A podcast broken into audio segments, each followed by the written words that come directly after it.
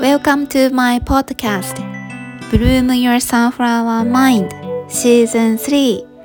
皆さん、私のポッドキャスト Bloom Your Sunflower Mind Season 3に遊びに来ていただきありがとうございます。シーズン3からは人と動物をつなげるポッドキャストとしてアニマルコミュニケーションとテリントンティータッチそして私が日常生活から学んだことをですね、えー、シェアして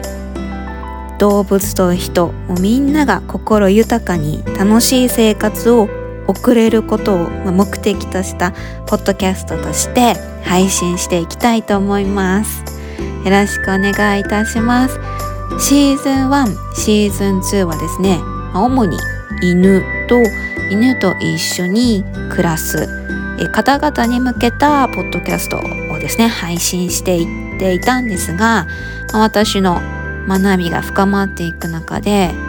うん、犬だけじゃなくてもう動物、うん、もうみんなにそして動物と一緒に暮らす皆さんにですね是非こう楽しんで、